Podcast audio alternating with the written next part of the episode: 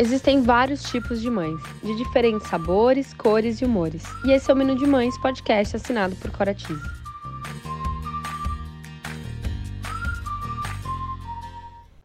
Eu sou a Cora, mãe da Teodora, trabalho há 10 anos no mercado infantil e sou idealizadora do Menu de Mães, onde vou compartilhar com vocês experiências, aprendizados, através de reflexões, entrevistas e bate-papos, para trocarmos muitas receitas. Qual é o cardápio de hoje? Bom, o cardápio de hoje é como se organizar para esse ano que está chegando, né? Como se organizar para 2023. Bom, é importante a gente já se programar, né?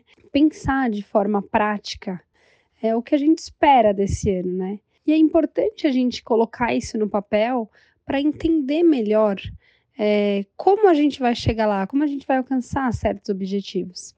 E para isso, é, eu acho que a gente precisa entender e aceitar que a gente não dá conta de tudo, né? E tá tudo bem, né? Nós não podemos nos cobrar tanto. É super importante a gente é, aceitar as nossas limitações. E para isso é muito importante a gente pensar nas nossas prioridades, né? Pensando nas prioridades, a gente listando alguns pontos que são importantes em cada área e sem julgamentos, porque o que é importante para cada um é, deve ser respeitado, né? E a partir daí a gente consegue dar mais atenção para cada área e consegue desdobrando essas metas e entendendo como a gente faz para alcançar isso e de forma mais realista, né? Então a gente pensando a curto prazo, a médio prazo e a longo prazo. Acho que facilita muito. Dessa forma a gente consegue mensurar, né? E para cada objetivo a gente consegue traçar metas, metas diferentes. E uma coisa que eu considero super importante para essas metas é porque elas podem ir mudando com o tempo, né? A gente não precisa ficar engessado sempre é, em como a gente vai é, realizar tais tarefas. A gente precisa aos poucos e evoluindo, entendendo quais são os melhores caminhos a serem percorridos e apreciar esse caminho, né? Não é importante só a gente focar na chegada das coisas, né? Aonde a gente quer chegar. É importante a gente curtir o caminho que a gente vai percorrer para chegar lá, né? Eu acho que essa é a graça da vida. Então a gente precisa sim ir entendendo as nossas metas, é, entendendo que certas metas vão se adaptando, vão mudando e tá tudo bem. E muitas vezes a gente precisa entender que a gente pode falhar, né? E essas falhas são também naturais, né? É um exercício até de autoconhecimento a gente conseguir lidar com esse sentimento, né?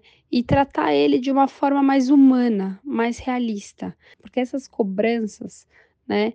Causa muita ansiedade e deixa a gente muito é, bitolado em realizar. Até porque quando começa o ano, a gente coloca aí uma lista, né, de mudanças, de objetivos é, muito grande e muitas vezes são coisas que a gente não consegue nem cumprir. E aí a gente fica nessa, nesse ciclo vicioso, né, de se cobrar e, e só alimentando uma coisa que não, não nos faz bem.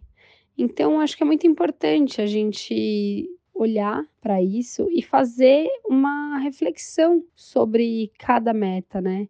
Sobre essas prioridades que eu comentei lá na frente. Porque muitas delas estão ligadas aos nossos sonhos, né? E nem, nem sempre os nossos sonhos, eles são tão objetivos mas a gente colocando em ferramentas, né, colocando no papel, colocando em ferramentas como aplicativos, é, a gente consegue entendendo, né, e desmistificando um pouco esse sonho e tornando isso cada vez mais palpável. É importante também a gente pensar que dentro de todas essas metas e objetivos, a gente não precisa associar a coisas grandes também, só a coisas muito que geralmente as pessoas consideram algo muito difícil, né, ou inalcançável, vamos assim dizer.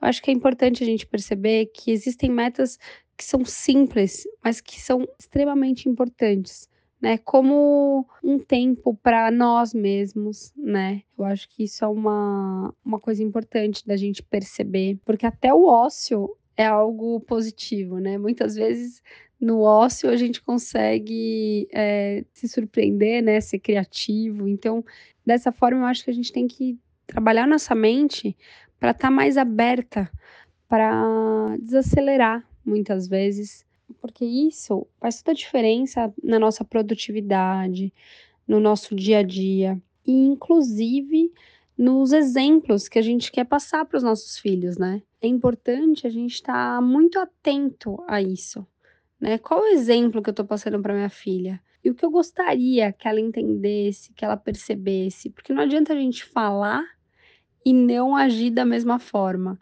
Então, se entregar para as cobranças, ficar realizando coisas de forma automática, né? Que você acaba ficando mais exausto. São coisas que devem ser mais é, percebidas por nós, sabe?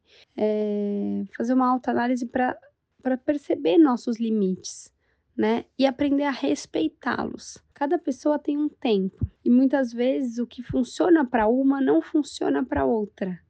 Isso serve também para o parceiro, para filho. Então, respeitar o tempo e a forma de conduzir certas tarefas que cada um tem. Porque também as prioridades são diferentes, então a gente tem que aprender a respeitar isso.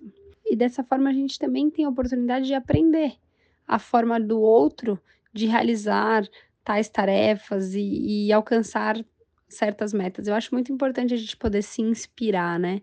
É importante a gente perceber a diferença de se comparar e se inspirar, porque a inspiração é sempre muito positiva e nem sempre a comparação é um caminho que leva a bons frutos.